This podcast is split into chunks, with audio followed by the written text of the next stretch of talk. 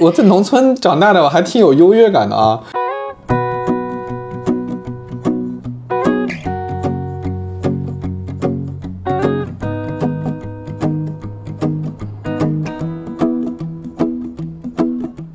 我记忆最深应该是自由吧，就现在做梦还会回回到那个农村的阶段，对。然后大家就僵持，就是那个龙虾跟你就是属于僵持状态。然后直到说到萝卜，嗯，然后我们一个同学说我知道，他说萝卜是长在土里的。我说那你怎么这个你就知道？他说因为小时候读过小兔子拔萝卜。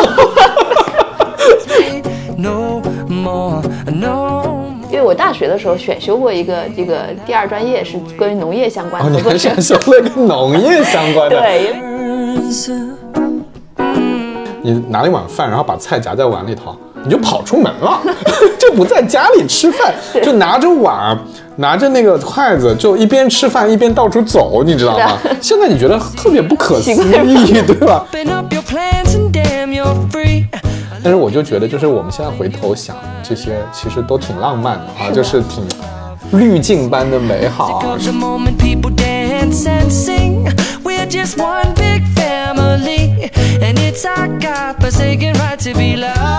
嗯，大家好，我是酸奶哥，这是新的一期酸奶哥问所有人。然后这一期呢，就是挺特别的，怎么个特别法呢？就是首先是我是想了个选题，嗯，这个选题怎么来的呢？就是有一次我在。那个杭州的时候，跟一个杭州的老师，他比我大十岁不到吧，这样子。然后我们聊天的时候，突然之间就讲到了一个农村的什么事情，因为我小时候在农村长大嘛，嗯。然后他就他也是在农村长大，然后我们俩开始就讲很多农村的事儿啊，就觉得特别开心。然后那那个时候我就突然间意识到说，在农村长大是一种很特别的。经历啊，我就很想聊一下那种，就完全是一个冲动，就觉得聊一下。于是我就在朋友圈发了一个那个帖子，说有谁是小时候在农村长大的，我们一起来聊一聊啊。然后就还蛮曲折的，当时有好多好多人报名，然后我们就说，哎，那好，那我们不能太多，我们就三个人，因为一旦四个人录音频，它就乱了嘛，就三个人。然后我们就找了三位哈，其中一位现在在现场，对吧？怎么称呼你啊？你你你在节目里打算怎么称呼自己都可以。嗯，大家好，我是赵敏。OK，好，赵敏，好的。嗯，呃，然后本来还请了另外一位，嗯，然后呢，就因为这两天上海不是都在小区在四十八小时核酸嘛，然后封了一个，然后我们就找了另外一个，另外一个又封了，然后再找了一个，所以另外一位嘉宾三亿奇人，然后到现在。最终也没有能够出来，所以最后就变成我们俩聊。所以，但我这个很像我现在对世界的理解，就是变化，变化很多，偶然性很大，一切都随缘。所以，今天我就跟赵敏聊一聊，就是啊，我给这个起的题目啊，但未必是最终的题目啊，可能会改啊，叫做“来自农村的我们”。嗯啊，就想聊一聊，就小时候在农村的经历啊，然后包括那段经历对我们影响是什么样子的，对吧？好，那这样就是我们先，我先，我们先自己介绍一下自己的经历。好的呀。虽然我的听众就是听了我好多节目，他们也未必知道我的经历是什么样的。啊，嗯，对，尤其是农村相关的。呃，我小时候是在江苏农村长大的，就是江苏我们都知道内斗大省，对吧？十三太保就差别很大。我们家还是相对来说比较富裕的农村，我们是在。江苏的南部苏南啊是比较富裕的农村。那我小时候呢，大概在小学二年级之前，是在真正的农村。嗯，但是我的身份略有特殊，什么特殊呢？就是我爸妈虽然是出身农民家庭，但他们都是出来读了书的，所以后来他们都是老师，一个是中学老师，一个是大学老师。哇啊，然后呃，结果我其实是在虽然是在农村，但是是在。位于农村的学校里长大的，嗯，也就是我们家并不种田，啊，但是爷爷奶奶家、外公外婆家那些亲戚都是种田的，啊，所以小时候也跟这个农村有很多的交集。那么到了小学二年级之后呢，我就去了城镇，也不是城市，嗯，我们可以理解为小镇啊。小镇呢，跟农村也就是一线之隔，对吧？你骑自行车骑出去十分钟就到农田了。然后我们家后面就还有很多田啊，就是这样的。所以那段时候就是在在农村的时间挺长的，一直到我读高中吧，算是进了市区，因为我们那个高中是在市区的啊，然后在在市区，但是周末还会回家这样子。然后最后我读大学来了上海，然后就定居在上海了。嗯，啊，现在回去的机会就比较少了，因为我爸妈也跟我一起住在上海了，所以大概是这样的一个经历。那你呢，赵敏？呃，我这边其实呃一直是在农村长大的啊，就是呃我小时候呢，其实我们那边属于呃山东啊，山东的胶东啊，胶东半岛，胶东半岛对，就是可能开出去二三十公里就是海边啊，然后回来就是果园。哦，你是海边的农村，对，海边跟我们还是很不一样的啊，对。然后小时候家里其实是做生意的嘛，所以父母经常是跑。我们做做过这个运输啊，做过一些水果的生意、贸易这种。就是我们那边也有金矿，就那后小时候对，小时候我大概上小学的时候吧，大概一二年级到三年级的时候，家里是做金矿那那个那个生意。当时我就自己去看，有时候会看着那个矿的那个那个，就是要守一下，真的是守着矿的，对，对真的是有矿的，就是这么有趣。对，就是那个村村庄，其实就是当时是一个矿脉嘛。后来三年级以后，就是那个矿被国家收收收起来的嘛，就是国家来经营，所以我们那边那个生那块生意就就基本不做了，就开始做水果呀什么样的生意啊，开始做水果的生意。山东是不是很多做水果？对，就我们那边有有苹果呀、樱桃啊。这个这样的生意，包括跑运输啊这种。OK，小时候印象还是蛮开心的，由于在在农村长大嘛，就是小时候都在果园里玩啊。当然也经历过一些，就因为有矿山嘛。我们小学的时候，放学的时候，小朋友们大概都是捡矿石，因为那时候是我记得是一块钱一斤 啊，大家的零花钱是这么攒出来。就你捡一块石头可能三三块钱吧，我记得就一般是。拳头大一点嘛，那那那样的石头。小时候放学以后就就小朋友们会很开心嘛，去捡石头。捡石头我们会有专门收石头的地方。我们我们家当时收石头，因为它是含金嘛，对，它就可以把，因为它很很多就是拉的矿石在那边，矿石就掉在路上了。小朋友去捡矿石，啊这样的。然后到高中我也是高中到了市区，父母现在还在还在农村，就是他们还是喜欢农村，因为那那种生活嘛，自己也。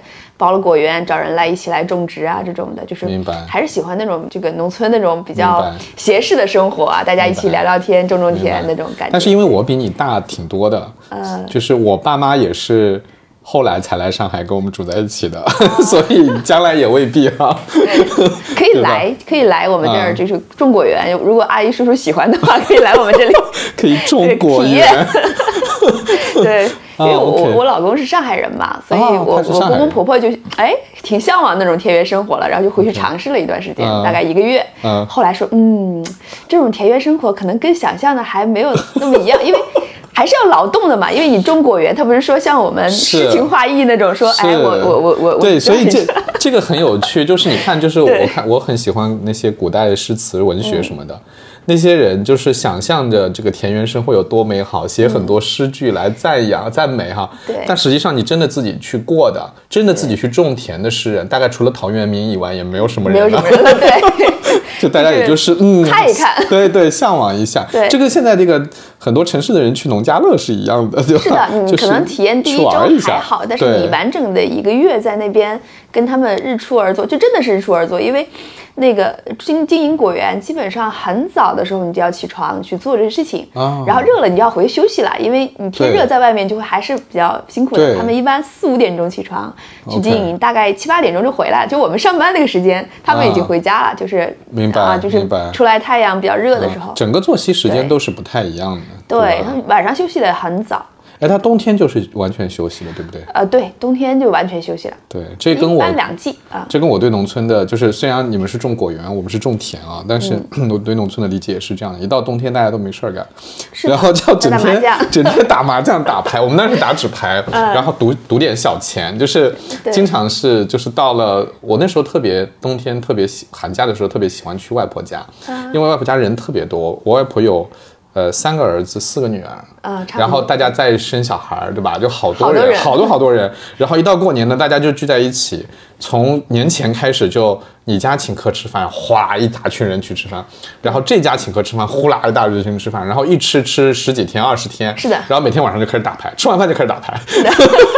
而且小朋友也会。小朋友就是我们那时候就打牌、放鞭炮，嗯然后晚上在那个灶下烧火啊，然后往往那个火里面烤红薯、扔豆子，然后就就特别开心，是的对吧？对吧？对，哎，所以哎，我觉得这个也挺有意思。就是当初我想聊这个天的时候，我本来想说，嗯，大家都是农村来的，可能会差不多哈。你一讲，我就意识到了，每个人的虽然都是农村生活，每个人的农村都是不一样的，差别非常大哈。对，更去一些还是有一些差别。呃，你现在回想起来，你觉得记忆最深刻的，嗯农村的生活是什么样的生活啊？对你来说，我知道每个人都有特性嘛，不一样。对，我记忆最深应该是自由吧，就现在做梦还会回回到那个农村的阶段，对，就是很自由，就小时候那种就比较放飞嘛，嗯那那种生活，就比如说你会。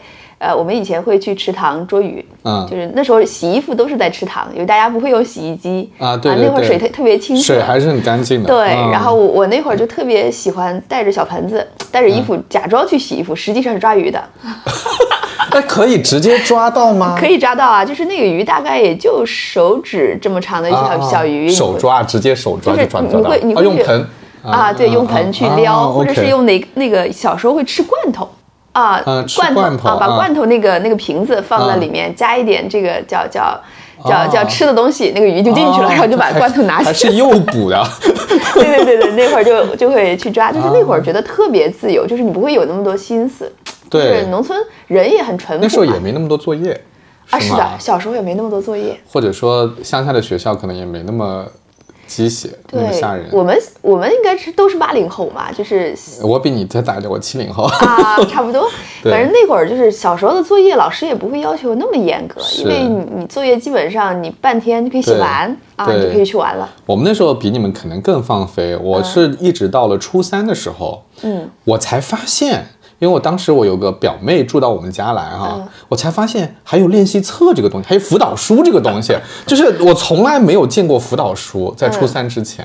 哇，就是把学校的那个作业练习册做完就结束了嘛。嗯，还有辅导书，还有课外辅导书，我是初三第一次见到。你想我那以前多放飞，就 我 OK 大概也是初中开始开始有有我们学校可以组织补课，最早的时候。嗯，哎，你说你说捉鱼这件事情，对我一下子就会想到特别多的小时候跟这种相关情景很的事情。对像对吧我们那时候有钓龙虾，啊，那是江浙一带，我们那应该就是鱼。我我 我们有抓龙虾，就是那个龙虾它都是躲在一个洞里，啊在田埂的那个洞里面，然后呢你要伸手进去掏，啊，但是那个洞很深。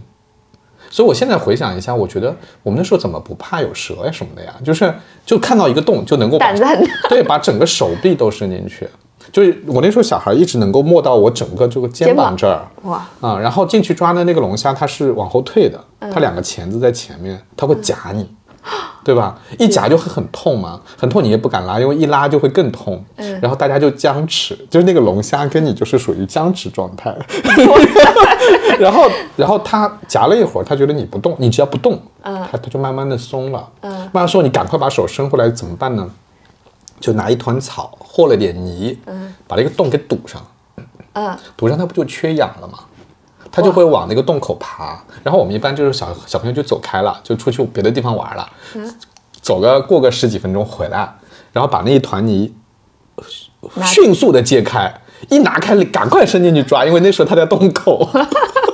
我就印象特别深啊，抓龙虾。然后还有一个就是你说那个盆，我就想起我们家乡彩铃，啊，你知道也是江南啊，对，啊江南特有的那个彩铃，就是会有小孩用一个特别大的脸盆儿，呃，不是脸盆了，简直是个澡澡盆盆儿了啊！就大坐在那个盆里，嗯，就在那个水里面，然后铃它是长在那个叶子下面的，你伸手到那个浮叶下面去拿，就抓得到的。嗯，然后你就坐在那个盆里面，然后抓一把，然后扔盆里面，就是那样的。就是你现在回想一下，还觉得挺美好的啊，就特别特别诗情画意的那种对，那种生活。对，是呀，就是现在好像就我们去旅游可能会有这种生活，实际小时候就在身边。对。就这种这种场景啊，包括跟以前都是一帮小朋友去玩儿，他一个人玩儿可能没有意思啊。现在一个人玩不太对以前都是一帮嗯。小孩儿，可能那个嗯。池塘旁边嗯。全都是我们村子里所有的小朋友 都都这个夏天的乐园嘛。嗯除了抓鱼以外，那个池塘我还记得是有一拱拱拱的这个，嗯。就类似于一个旱洞吧，应该啊就是它应该是个泄水的泄水口。泄水，嗯，对，下面就是个潭，那个潭又不不至于特别深，可以游泳啊、所以对，可以游泳。然后小时候那会儿就是一下雨下雨比较大的时候，那个水就特别清澈，比较高，嗯然后就从那个那个旱洞跳下来，跳到那个水里面就跳水那种感觉，对，好有画面感。对对对，就听扑通扑通那么多小朋友跳下啊来，大人就在洗衣服嘛，他们就会有时候会说，哎，你们这小朋友不都都不跳啦，怎么样？但是那那会儿的感觉特别好，而且嗯他们说是这么说，但是玩的很开心，就是大家就是大人就在看安全嘛，就是我听下来，我觉得你们那儿的农村比我们那儿环境保护的好。啊对为什么呢因为我特别小的时候，就是还是挺干净的。但是等到我十几岁的时候，就我们江苏南部的这个农村啊，环境污染就很厉害了。因为我们那儿是有很多工厂，就是乡镇企业嘛，那时候特别发达嘛，江苏。然后很多工厂，很多是做化工的，所以它就会把那个水都污染了。水污染了以后，你就没有办没有这种这种东西了，就会很脏。就是所以我我印象挺深的，我大概初中的时候回外婆家什么，就会发现那个原来很干净的水塘都是被污染了，就是那种油会浮在那个水面上。所以后来就就见的少了。最近我没怎么去看，可能应该又又好转了吧。我们现在那边其实也没有那么清澈了，现在就是是做做这个金矿啊或者什么，东西嗯也也有污染，就把河道嗯也改造了，就以前那种那种生态的感觉，也确实是没有了。现在回去其实，我我们村庄现在就是水泥路了，已经就是啊啊，因为因为村哎，庄改造，所以这个村子还在，对不对？村子还在，就是水泥路啊这种村庄改我造。我外婆家的村子，据说啊，啊就村子也的确还在啊，但是它首先当中有被道路贯穿了，啊，所以它就会被分割了。然后呢，人呢，很多人就会到城里去了。是的，所以我妈前过年的时候还跟我说，她说你知道吗？她说我们那个村，就是今年过年的时候，只有一户还是两户人家在村里，哇，因为其他都是就是子女都到城里去了，嗯然后老人到过年的时候就他们都不不来乡下了，就到城里去过年。嗯就那个以前那种，刚才我前面说那种一一大群人在一起玩的嗯那个场景就已经没有了，就真的已经没有了。春風親吻我，像淡淡淡淡香。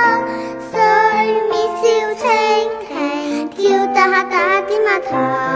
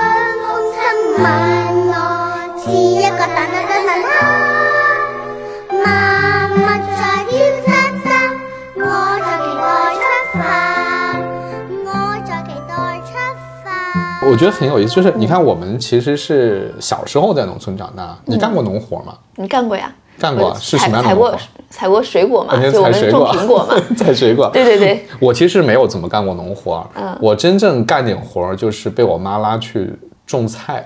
哦就我妈，我们那时候已经住在小镇上了，然后我妈在我们小镇后面有一个空地啊她种可多可多菜了。她真的就是只要有块地，她就能种菜哦啊，她什么菜她都能种。她她那时候甚至还试图种玉米。其实我们那儿是不太适合种玉米的，她还试图种玉米，然后种了非常多的菜，然后到了。那个菜菜长出来，我们又吃不完，然后就送给各种邻居。对对对，我我最多也就帮她挑过水啊，然后去弄过菜啊，最多也就干过这种活儿。所以那那你还干过果园的活儿，但是我就觉得，就是我们现在回头想这些，其实都挺浪漫的啊，是的就是挺滤镜般的美好啊。实际上，真正就像你开始开头说的那种，真的让城市的人去体验农村生活，还是挺辛苦的。挺辛苦的。是的我我我印象很深，我妈那时候就跟我说，因为她是读了书，读到中学吧，嗯然后就因为对吧，我们都知道历史原因就没法读书了，那时候就没有人读书，然后呢，他就回家务农了。嗯，后来不是又恢复了嘛，又可以出来读书了，他立马就出来读书。他说为什么？他说实在是太苦苦了了。他他说那个时候就是除了那个我们江南就是种田要插秧啊什么对吧？就水稻啊什么要插秧啊什么，这本身就很苦，要站在水里面，然后太阳晒晒着他说还有那时候就是要干活，要去掏河泥，因为那个、那个河流它时间长了被淤积了。那个水它就会把水抽干，让大家去把那个河泥给挖出来。一方面河泥就是可能很肥沃吧，可能能够对田有肥力有好处；另外一方面能够把河道疏通嘛。那个真的是，他说真的是太苦了，就是又很重，然后又太阳晒，味道又很大。他说那时候他每次去干那个活儿，他就心里想，我不能在这里，我不能在这里，我一定要出去读，我一定要读书出去啊。所以就是他现在，现在你跟他，我妈七十多岁了，你再跟他说这个，他还是记得的，他还是会跟你说，哦，我好苦，好苦，就是我我不想干这个，所以真的就是，就可能我们讲的那种挺美好的东西，对。同时，如果你真的生活在那里，还伴随着挺多很辛苦、对，很辛劳的事情。是的。现在农村，比如说经营，经营经营比较少了。现在我们、嗯我们那边农村大概也就是五六十岁以上的人还有，年轻人基本上都不在在家里对，都不种田了。那谁在种田呢？现在我也就是老人家，可能我父母大概六十多岁吧，不到七十，就他们自己还嗯在经营。但是当然特别忙的时候，他又会请人来，但请的人也大概都是这个年纪的人，大概啊五六十岁、六七十岁这样。年轻人基本都在外面工工工厂上班，就是最最差的那可能工厂这个周边小工厂这种，他也会对对，但也是上班。然后就好多人都出来了嘛，大部分农村就是上好上好学以后，小朋友基本上出来，都我们都在外面工作了嘛。是的。就可能过年回家会有一些人回家过年会碰上，嗯。但实际上平时也就是这些老这个老人家在在农村。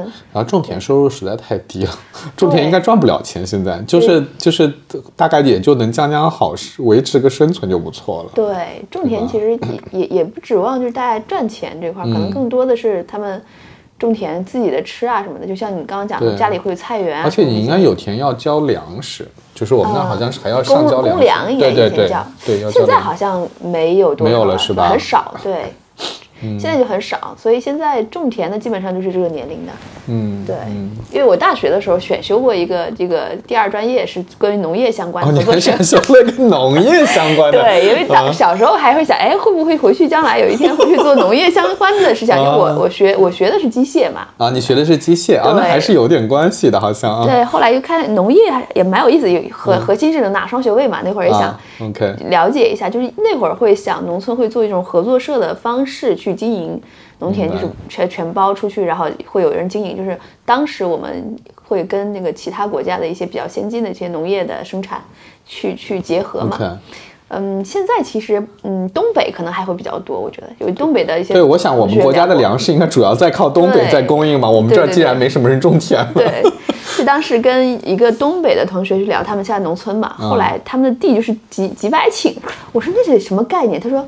就这个片儿，你看全全是自己家的，而且他们不动手，那个粮食嗯都纯是机机械化械的，嗯，啊，效率高很多，效率高很多。就未来如果是走这种，我觉得农村还是就嗯回到了就像这个发达农业国家这种的，对荷兰啊，对像对对，像就像就像呃前几年还没有疫情的时候，我带我们家小朋友去那个崇明嘛，啊就是有个朋友开了个农场，他就是原来是个外企的，然后他就在那边。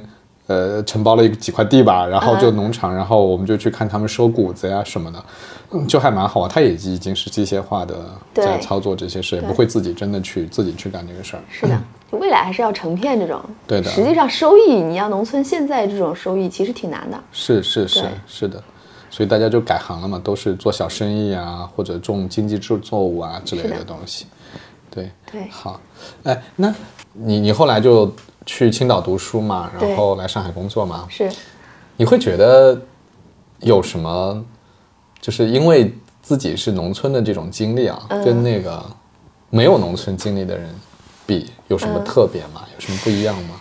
上学那会儿，可能印象最深的就是英文吧。就我我我小时候英文不是很好，啊就是我们学的晚嘛。我不知道你们什么时候学的，我们那会儿是大概初中才开始学。我也是，对，我也就那会儿觉得，哎，上学那会儿还好啊，就上学嗯就因为你同频的嘛。对上了高中，你会觉得，哎，好像人家怎么学的那么好？就我记得嗯当时，我我们那个班大概平均成绩大概要到一百二十六左右吧。嗯我我那会儿一直一百二左右，就永远就是有成绩还好，不多对，成绩还好，但是嗯就是我成绩应该是班前前前前多少，但是你真的是看英文成绩，你就英文老师会每天找你说，哎，嗯你这个什么情况啊？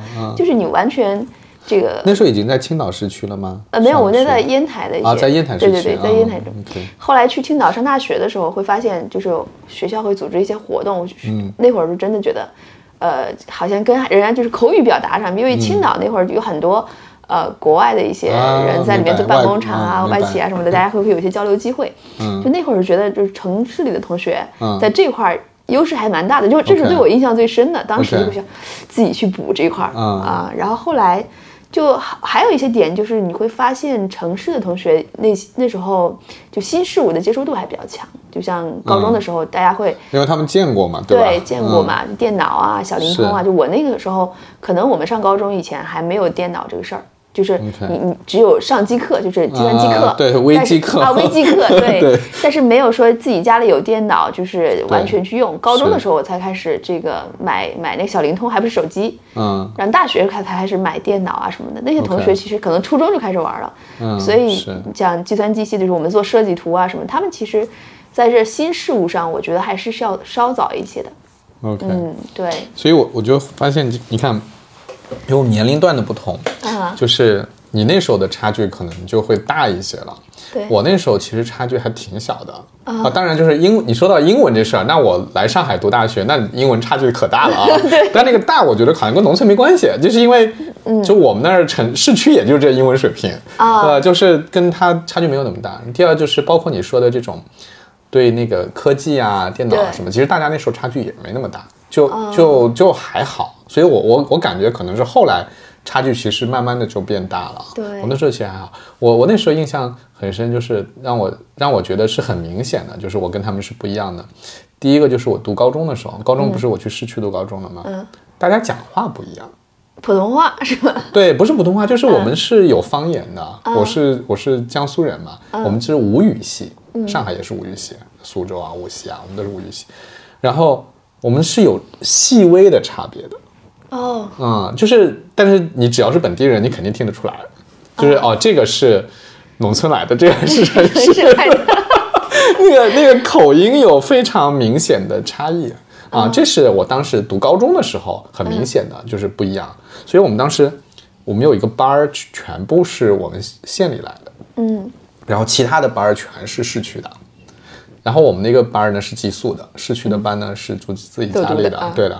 然后就就很不一样了，就基本上我们交集就比较少，嗯，交集就会比较少。而且我们那个最搞笑的就是我们那个虽然都是县里来的，嗯，大家还讲话还不一样，因为那个 那个你在县的那个西边儿跟东边儿就不一样。样，就不一啊。样，就个别的词的发音是很不相同的，有时候你都不知道，如果没听过你都听不懂，你都不知道他在说什么，这个词到底是在讲什么。啊，啊、我就那会儿好像都普通话就没有这对，因为你是对你是山东人，你可能就好很多。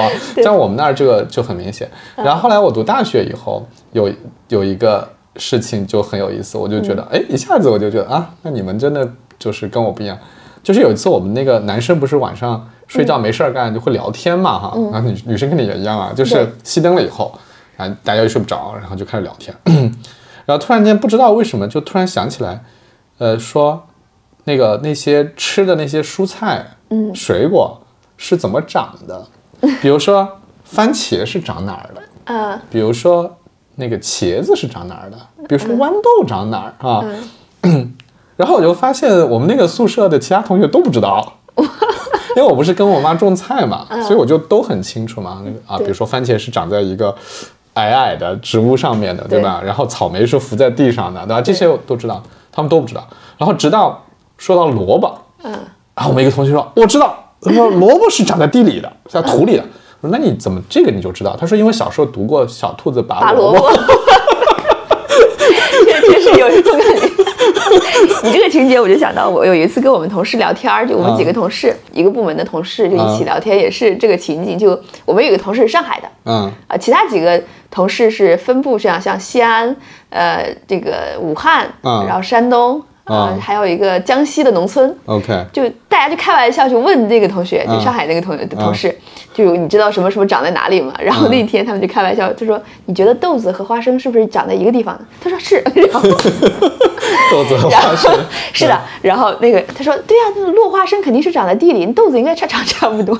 然后我们就笑，后来我那个武汉同事就一直嗯就打趣他嘛，他就说嗯。闲着没事儿就找一个嗯。找一个东西长在哪里去 去说他，他说你说他说嗯，哎，如果这个这个这个情况就是说。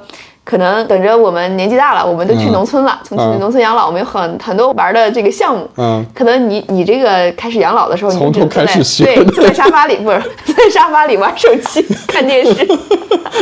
哎，你看就很搞笑，就是当我们讲这些的时候，我们还觉得挺有自豪感，就是嗯感觉哎，我在农村长大的，我还挺有优越感的啊。这跟我们传统上的很多的认知不太一样。就以前不是经常，如果你看，呃，比如说有人会讲一些，比如说农村的孩子会受歧视啊之类的事情，但你觉得这个？就是小时候这种放飞，然后在农村的这种经历，对你后来有什么影？对你对你来，比如说来上海工作呀，嗯，然后就是整个自己工作当中呢，就是生活呀，有什么影响吗？对你来说，是因为我曾经在农村待过，所以我我是这样的。可能有有一个点，有有人跟我讲过，就是我的心态一直是 怎么说呢？叫就是很乐观，就不知道为什么还这么乐观。就是你遇到多大的困难，你也觉得特别乐观。我说嗯，嗯没没什么。就那种嗯感觉，就是对人也是就很热情。就是我们那边可能，我小时候可能吃百家饭，是不是山东人都是很热情的？也 有可能跟地域有关。对，然后小时候小时候因为父母做生意嘛，就晚上可能回来比较晚，没有时间吃饭。就我们小时候可能城里小朋友看看电视里面可能。自己回家那种孤独感，在我们那会儿不会，就是嗯。我回家如果是没有，我就去同学家吃饭了，或者去嗯。可能不是同学，我妈就说，哎，这个人你你我都跟人家没什么交流，你去人家家吃饭了，就是我们老师的一个朋友！就小时候就会你会觉得到各家去吃饭，就那种感觉。所以是长大了就是比如说在工作里面，你买东西你就不会买一个人分，你就会买很多，就是大家一起分享那种那种感觉会比较多。对，就刚开始来上海那会儿，有同事说，嗯，你这个热情好像我跟你现在没啥关系，你为什么 有这种热情？哎，我为什么 为什么对我那么热情是吧？对对对，就会有这种想法。但是嗯那会儿，我觉得小时候就是这种这种嗯经历会让我觉得这个是很自然的，就是嗯你你觉得这个事情。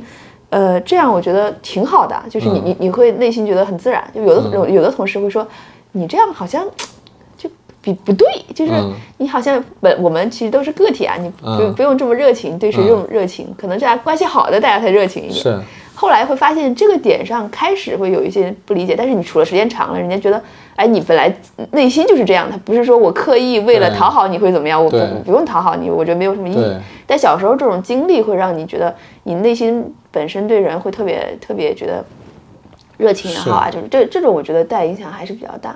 小时候那种环境里面，可能大家就是。就是他没有相互界限感没有那，么强没有界限感对吧特别强。对你像城市现在，我可能现在我的邻居，嗯，我都不认识。不认识，但但大家开门见面 会笑一笑，说哎你要出门啊这种，但是你不知道他是干什么的，怎么样？小时候的邻居可能这一片儿，可能对几十户，就是你们在这这这里面，你都知道谁家是干什么，谁家怎么怎么样，是的那种是的城市可能就是大家就是一家就是一家，就很少说大家关系特别融洽。就我父母过其实过来住过一段时间，就说。嗯就是就是没有人玩儿，他说，后来回去了，他说，嗯，不行，这个 这个环境好像不太适合我们，还是回去正常，我们可以可以少弄一点东西，但是我们家里那些人比较熟，大家就就就就这种感觉可能会跟城市一家一户那种感觉会会不太一样，我觉得会不太一样，嗯。对，这个我有同感，就是我我还挺慢热的，就是我跟那个如果大家不熟的话，我可能还就是会比较谨慎哈。但是但是你你说的这个，其实我有同感，就是我觉得农村的生活呢，就是的确是界限感会弱一些，因为大家是在一个村子里头。对，就是熟人社会的那种感觉，然后就是张家长李家短什么的，就是 有一点，有时候你想起来好像觉得挺烦，但是你真的在里面，你也能知道它的好处是什么，对吧？就大家就真的是呃呃，跑来跑去，然后反正就像你说的那种，到隔壁去吃个饭，这是太正常了，对吧？哎，隔壁，那你们家爸妈还没回来，到我们家吃饭嘛？这这事儿太正常了。我们那时候，我妈经常说我说，我们那我们那时候方言叫摇饭碗。什么叫摇饭碗呢？就是你吃饭了，对吧？你拿了一碗饭，然后把菜夹在碗里头，你就跑出门了，就不在家里吃饭，就拿着碗。拿着那个筷子，就一边吃饭一边到处走，你知道吗？现在你觉得特别不可思议，对吧？但那时候很正常，很正常。然后你甚至会走到人家门口，那时候经常有人会在门口吃饭，在院子里。对，走到哎，你这菜不错，我就夹一筷子。对，他就是挺挺好玩的，就是。所以我觉得这种的确是对人的这种包容啊，什么可能是有好处的哈。是的。然后另外一个，我觉得我我觉得也是可能影响挺大的，就是。呃，我们讲的很多跟自然相关的事情，对吧？就是不管是去采林啊，还是去种水果呀，就是因为跟自然的接触比较多，所以小时候那种对于这种，说我小时候对动物呀，对植物呀。尤其是我那时候喜欢观察蚂蚁呀，就就各种这种东西，你好像有天然的好奇心，是的，和亲近感啊。这现在你你让我回去，我那时候不叫回去了。有一年我们去新西兰嘛，然后新西兰就那跟我们又不一样了，那大农场，然后几个人就管巨大的一片农场，养马呀，养牛呀。我那时候觉得可羡慕了，我就觉得，哎呀，这种生活真好，太惬意了。对对对，会有那种向往感。我现在就其实挺，也不叫担心吧，就我们家小朋友，他就在上海长大的嘛，嗯，他没有那种，他他跟自然的接触就是你带他去公园儿，对吧？对。他他平时跟这个自然是没有接触的，然后我就觉得，当然可能也是我的眼光问题啊，我就会觉得他们的世界相对来说好像狭窄了，啊，就是手机、iPad。对，看看书啊，就就没了，就好像跟我们那时候能干的事儿差很多，所以我我还有时候还挺担心的。我想，哎，你们这个不行，你们得得多多接触接触 自然界的东西。是的，啊，我觉得这个可能也是会有影响的。对对，周末往外走一走，对小朋友其实他好奇心还是有帮助的。对对对，这些点可能还是还是这真正自己有小朋友，还真的是带他们去跑一跑。是，就他其实内心那种。抗压能力也会好很多。嗯，如果是就像我们一直沉在工作里面，或者是小朋友一直沉在这个作业里面，他可能抗压力可能也会受影响。我感觉。对对对，就个人想法，就是跟小时候还是不太一样。是的。如果有一天我能够拥有一个大果园，我愿放下所有追求，做个农夫去种田。每一个早晨，我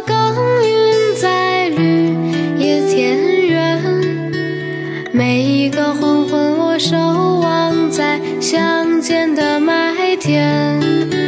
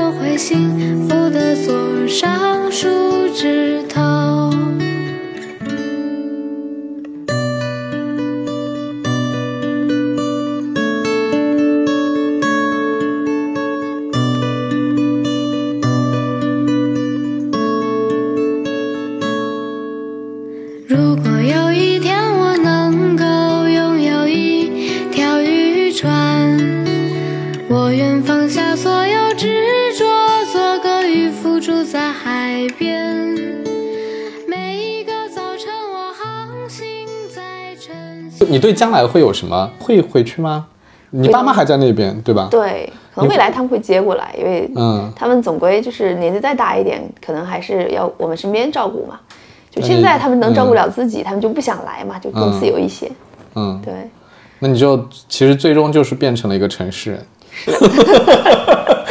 从一个农村人变成了一个城市人。嗯，呃，我我有时候有时候觉得这里面其实也有小小的挣扎哈，就是像我爸妈他们已经跟我们生活在一起了嘛，因为自从我们有了小朋友，他们帮我们带小朋友嘛，那已经是对。二零一二年以后，他们其实就不太回老家了，而且他们回老家其实也在镇上，就是现在都已经算市区了，就是已经没有没有农农田了，然后外婆。呃，外公早就去世了嘛，爷爷奶奶就去世了，所以就是他们回去其实也也没有什么念想呃，对，也没什么念想，所以就不太回去了。所以，甚至就算回去啊，原来的农村也不是，就是现在的农村也不是以前的农村了，就是大部分都是小镇了啊，或者说农田越来越少了，都是呃商业呀、就住房呀，都是这样的地方了，所以就就很少了。但是呢，就我妈一直有一个执念，就是说。也不是也不是她的执念，是我认为她有的执念。就我我们每次那时候要换房子哈、就说想换一个有院子的房子，一看到院子，我妈就来劲了。种菜，哎，对，我妈就说种菜是爱好，可以种菜、养鸡，对对对我妈还要养鸡。对对对，就是未来可以约到我们家，这院子里面养鸡、种菜那种生活都有，就是很大一个院子，大概是这个几辆车停进去完全没有问题那种。所以就是对我我我心里面其实也会有这种，我不知道啊，就是可能可能不是像我们这种经历的人，可能没有这么强的念想。对就是我总觉得，哎呀，应该有一点大的大点的一块地方，然后就是你可以搞点有的没的，对吧？就是菜呀、种树呀、养狗啊、养鸡啊，这种这种这种生活。对，但是就这个事儿，就是嗯，就随着我们在城市待的时间越来越长，那就好像就是遥远了。对，现在上海周边，我我们那会儿说买房的时候换房，就是说，可能农村来的同学更希望未来会有一个别墅，就它啊平层跟别墅其实价格 其实也差不多，对。对于在上海，对，但是有别墅的感觉，你就会觉得，哎，养养狗啊，养养花、是养养啊菜啊，这种就是你会觉得这种幸福感会比平层的幸福感会更强，因为，嗯对吧？对我甚至有时候在想啊，就是前面不是在说陶渊明吗？嗯，我甚至有时候在想，就是今天你读古人对于田园生活的向往哈，跟今今天的人再去读，跟那时候人读可能很不一样。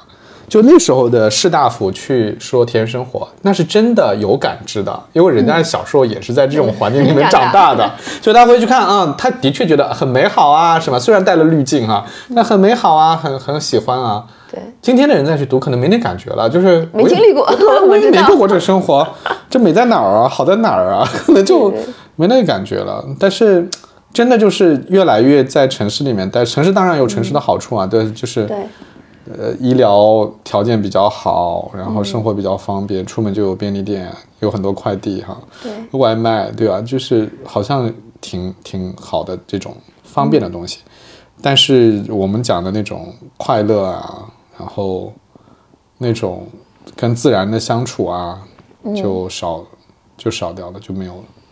对，现在也有一些人在做这一块儿，就是回归嗯农村那种，甚至做做做公益这种。我记得有一个是应该是一个凤凰卫视的一个这个媒体人，后来出来做做那个免费午餐、啊，那个当时是我们我在杭州的时候做，我做项目在杭州，嗯，当时认识的，就是他其实会在杭州周边做这种类似于公益村这种的，他真的是好多人啊，周末的时间去来搭建这样一个村庄，嗯。他这样的话会有一些公益的一些捐款，他就会捐到偏远的地区去做农村的一些公益事业，就这个点上其实也蛮好的。他他现在在杭州大这个地方，就有很多小朋友会来，嗯。周末会来做一些、呃办公益性的一些活动、啊，包括体验农村生活，因为这边。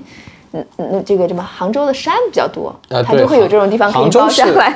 杭州市特别适合的条件特别好，因为市区就有山，对吧？对 就浙江是比江苏要多山丘的。对嗯我我们江苏就是平原比较多。对，未来如果是做相对这种有意义的事儿，可能就会往这个方向去偏。哎，你这么一讲，我突然间我迅速的否定了我自己前刚才讲的话，怎么了？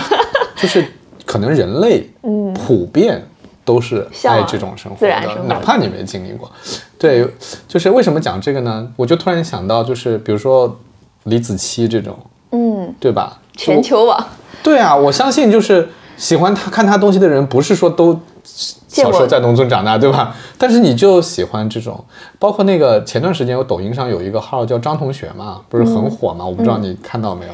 好像看过，对对对对，他就是他拍的那个比李子柒那个要是要真实多了，就李子柒那个真的很美嘛，他那个就是我就很真实，我也不知道他是哪儿农村啊，就是特别像我小时候看，就是呃也没有特别美化，对吧？那个环境就是那样。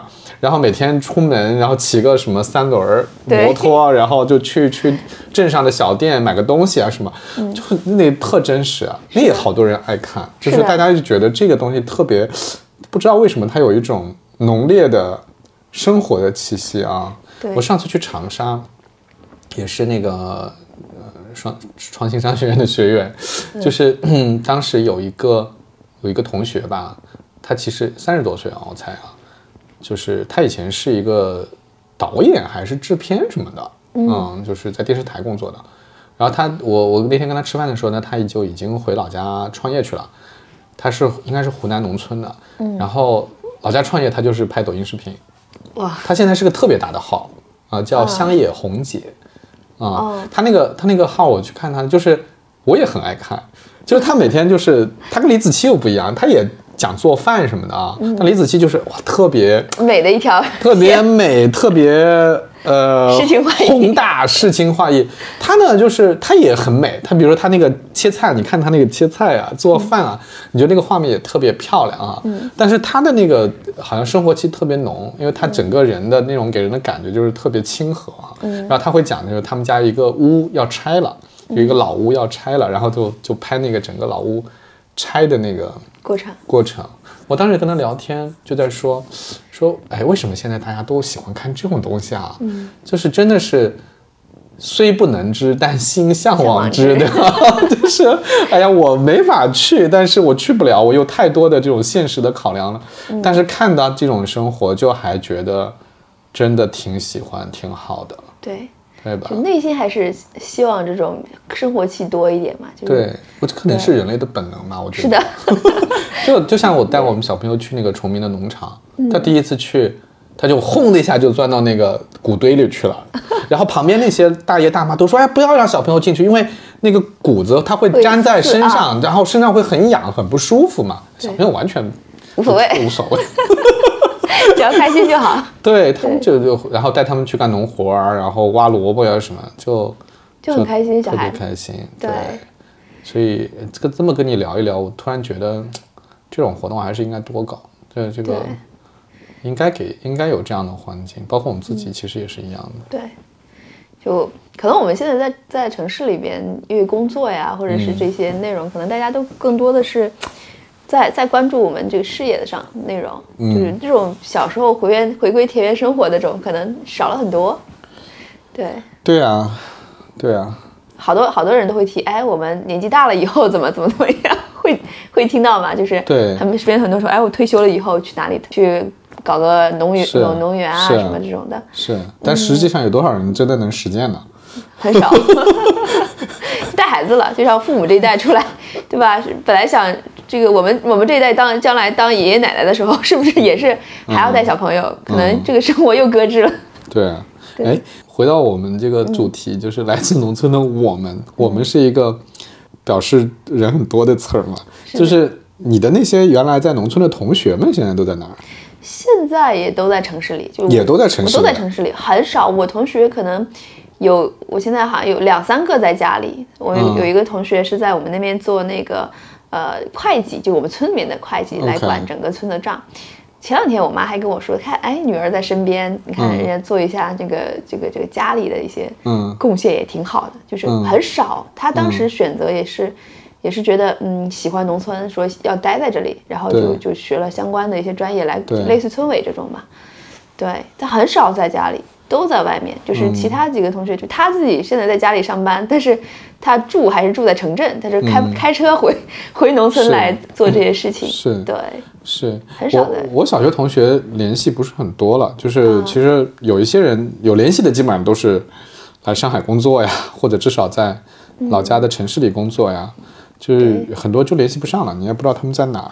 但是我回想一下，我们那些乡下的亲戚们哈，就是我前面不是说嘛，我我外婆有三个儿子四个女儿，就就是我爷爷有两个女儿，六个儿子，啊，反正都是这样的。然后你回想一下，他们在我父母那一辈，如果没有出来读书，都是留在农村的。嗯，但是到下一代，基本上也都都出来了。出来读书、出来工作了什么的。对，对，所以其实其实挺少的。但我觉得啊，就是那个时候，好像大家还是要往城市跑的，就是嗯我要去大城市啊，我要去工作什么。对就今天大家在农村的人还会向往要去大城市吗？呃，现在在农村，因为我们这一代都出来了，下一代可能就在城市里面往城市嗯走，因为这样，就从生活收益上讲，农村的收益确实很少啊。你去算一算，嗯还是赚钱的问题？对，嗯你要生活，你看跟现在这个社会往上走的话，就是你还是要希望更好的生活嘛。嗯是那你在农村，其实你你收益是能算出来的嘛，它有两季，然后收入啊什么的，可能只能够这个，你除非做一些什么什么乡镇的企业啊，或者做一些真的是。这样的生意啊什么的，对其他的很少会会在农村收益上会高很多。嗯，你像现在做的一些呃品牌，像褚橙啊这这这种，其实嗯它其实也不算完整的是农村下，它其实是个企业经营的方式对了。，这么说肯定是的。就是说，如果你说让大家说选择你是务农，还是去做别的工作，那肯对吧？定工作那肯定是要去，肯定想去一个月可能是相当于务农一半年年，一年都有可能。对对对对。但是如果把它泛化到另外一个问题，叫做、嗯呃，待在农村，就是生活在农村，或嗯者说生活在小城市的城镇哈、现在因为很多城镇和农村的界限也没有那么明显，嗯，还是要在大城市生活。对这个事情好像没有那么明显了吧？这种这种选择，对，因为经常会看到，就比如说我高中同学吧，我高中是在市区嘛，我高中同学，高中同学大概一半吧，嗯，一多半吧，都还在家乡，他们也不会觉得来上海有多好，啊对，对吧？倒倒是我们初高中、大学的同学，可能留在当地有五分之一会，啊不有有二分之一会留在留在当地嘛，对大家啊，其实，在当地那种生活，可能就没有说是到大城市或者怎么样这种。嗯。来大城市，毕竟压力还是蛮大的。哎，你你自己觉得呢？如果你现在有选择，就是我们不考虑收入这种事儿啊，就是假设收入差不多啊，嗯，啊，或者说生活水平差不多，应该这么说。假设生活水平差不多，你会选择在上海这样的地方，还是会觉得老家那样的地方也挺好的？你会有我会？比倾向于上海。你还是倾向上海？对我比较喜欢那种比较机会多的地方，就是比较、比较有就是挑战那种有意思。嗯 OK 啊，家庭家里的同学可能也挺好，就是他们也会让我回去嘛，我们会一起嗯，对啊经常聚。，他们一般都会跟你说回来挺好的，对啊，不对？他们说你出去干嘛？压力那么大。然后你说在家里，你看你面朝大海，这真的是面朝大海，就是啊我们那边城们真的是镇都是海边嘛，大海对吧？那个嗯房子又很便宜，所以我同学就会经常讲说，你看你在外面，实际上你看感觉上工资高，但实际上你的生活水平并不如家里好啊。就比如说你你你的这个生活的质量可能也不一定比家里好。我说我说环境可能也不太一样，就是对那边就很安逸。我同学可能在老家，对大家相对来说比较安逸了。包括嗯我姐姐她们，就是表姐啊，她们都在山东啊那边。上海还是有一些压力，但是上海那种冲击感呀，还有这个叫什么、嗯叫挑战性还是比较多，还是，蛮有意思的。对，就是如果你喜欢这些，你肯定会觉得上海会对有有偏好，对上海有偏好。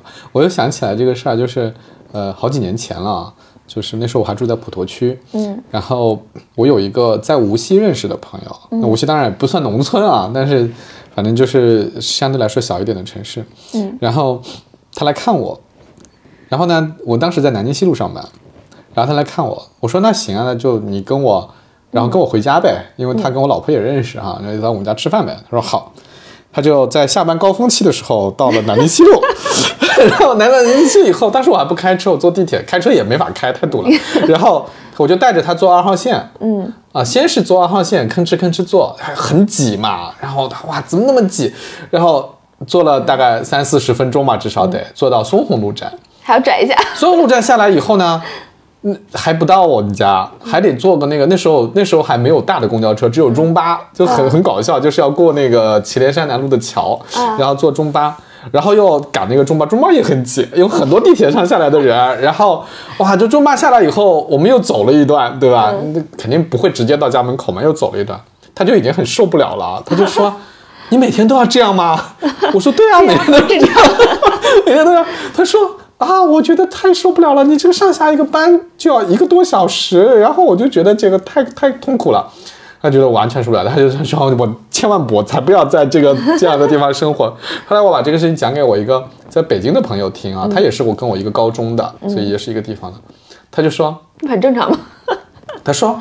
哎呀，他说你别提了。他说上次那个我我一个朋友也是那个老家的朋友，呃，我们老家的朋友来看他，说他住在回龙观啊，然后回龙观的好多好多人，反正，然后他自己也在哪个地方上班，然后也是说走了一段，他说我那个朋友都哭了，是真的是哭了，对对对，太太太痛苦了，就是你从这个方面来衡量，那当然是小城市老家会比。对，上海、北京这些城市要要幸福感要强很多。对你这么说，我还有个反转。嗯，有反转。在哪一年？我想一想啊，零八年吧。哦，那好久以前了。对，零八年我应该来上海。嗯，那是高高高中毕业第一次来上海。来上海的时候呢，就是 就是刚刚你这个场景，因为他当当时在那个叫什么花旗，好像是在哪，在在在浦东啊，嗯，浦东浦东比较中心那个地带。对。然后呢，他住可能住在相相对稍微远一点的地方，然后我就跟他来坐车，我来找他嘛。然后带着我坐车，当时我就会说，嗯，上海怎么这么钢筋水泥？然后这个坐车这么堵，人这么多，而且走路特别快。我当时印象走路特别快，是这么快。是是是。我我我以后我说我以后一定不会来上海，因为就你会觉得，哎呀，就是幸福感在哪里？就是你会觉得全是人，到处。我那会儿还是有点恐慌，因为我们虽然上学在在这个，就我们高中那会儿也是也是市区。但是那会儿会觉得，哎，这个上学这这个压力好像跟现在不一样，就是你你不会说这么多人在挤这个地铁就挤得很厉害，是。然后呢，就是到处可能也绿化，可能也也就是。看不到特别多的 绿化，就是点缀一下，对，然后人就匆匆忙忙，大家就是平时就是匆匆忙忙的嘛。嗯，我说嗯，以后我不会选择来上海，我应该会选择这个，在在老家，因为那那些城市嘛，就是那个生活还挨一下。那后来怎么就？后来后来变了，是大学毕业以后，就内心觉得哎，要出去看一看到底外面的世界大概什么样的情况。就是还有一种就是不想在家里那种，家里会一直束缚嘛，说你在身边啊或者怎么样，还是想出去闯一闯。真正来上海了以后，可能融入了以后，你会发现，哎，这种节奏其实也也也还好，就是你也习惯了，就是生活，就真的是反转。我当时想起来十几年以前去来第一次来和现在，还真的是不一样了都。那个我之前采访过一个在苏州的开喜铺的老板娘，啊，她她可逗了，她说她那个时候为了学这个做婚庆的生意，嗯，她就来上海的一家公司打工，嗯。他就是刻意来学习的，他的原话是说：“我那时候就很喜欢上海。”我说：“为什么？”他说：“上海的街上走的人走路都那么快，那么的充满了希望。”对，我说：“哎，我说你这个解读倒是不太一样。”他说：“他都充满了希望，都是那种奋斗的感觉。”但是我就特别喜欢这个，所以我就真的是就是你你想要什么，跟他能够合起来，对吧？不过不过话说回来，如果真的是。就是以前没有没有在大城市待过的话，就是正好在上班高峰期、上下班高峰期来的话，还是害怕，真的是挺害怕的。那人实在太多了。对，那个我有一个，别说那个，别说小城市来了，就是我有一个同事，以前是个罗马尼亚人，啊，他是来上来上海工作半年哈，就在我的团队，然后。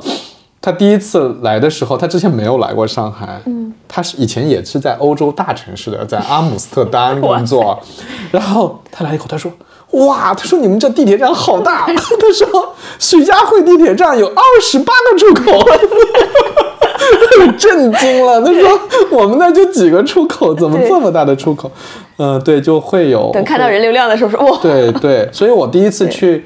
去涩谷的时候，涩谷不是日本的涩谷，不是有一个十字街口嘛，就特别有名啊，是在涩谷吧？反正就是特别有名，就是你坐在那个星巴克，那个星巴克正好在那个路口，在二楼就可以看到下面的人哗对穿哈，在红绿灯的时候，我当时觉得啊，我要去看这个，看完以后我觉得这有啥呀？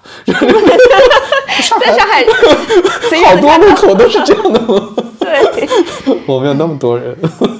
发展还是特别快的，就是就是你当时来的时候会觉得这个上海的节奏确实是跟二三线城市的节奏完全是两个节奏，因为我们当时做的一个项目，当时是全国项目都有嘛，嗯。就是你会去不同的城市去出差，嗯。你会发现不同的城市它的风格也不一样，可能有的城市。我们让同学去上海，可能就正正常来说，大家可能忙完，可能都八九点了回家，啊对这个很正常。对然后你在二三线城市，你去的时候，然后六点下班，人家要走了，对 就就没办法，就是告再不走七点半连车都没有了。我说我说哎，这个差距还是蛮大的。是的，是的。对，所以人人真的是，首先很多是在追求改变的，嗯。对吧？就是虽然我们我们今天聊那个农村生活也都眉飞色舞，觉得很美好。特别开心，特别美好，但是。我们最终又都选择了这个城市。城市的生活，就觉得我要参与到这个奋斗的过程当中来，参与到这个变化的过程当中来，又觉得这种快速变化也挺好的。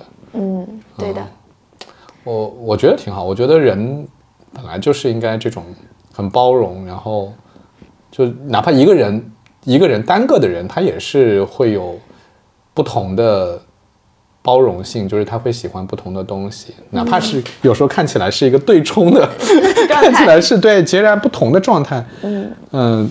可能这个也是就丰富了以后才会有意思哈。对。那等年纪大一点，会想去农村了，对。是吧？现在往往远郊还好，上海其实有很多远郊，我看有很多嗯。上海的大概叔叔阿姨，他就会其实去远郊买一套房养老，对。这种生活，对。对，我我我不知道，我我觉得很有可能将来我也是我还是会去搞一个带院子的房子，不管它在哪儿吧，对，就是可以跟自然更亲近一些。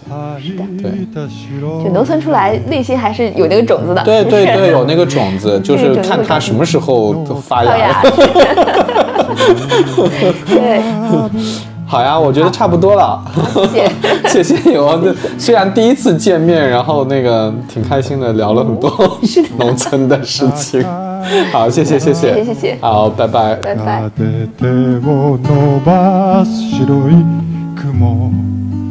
君が吐いた息を吸ってぽっかりと浮かんでる。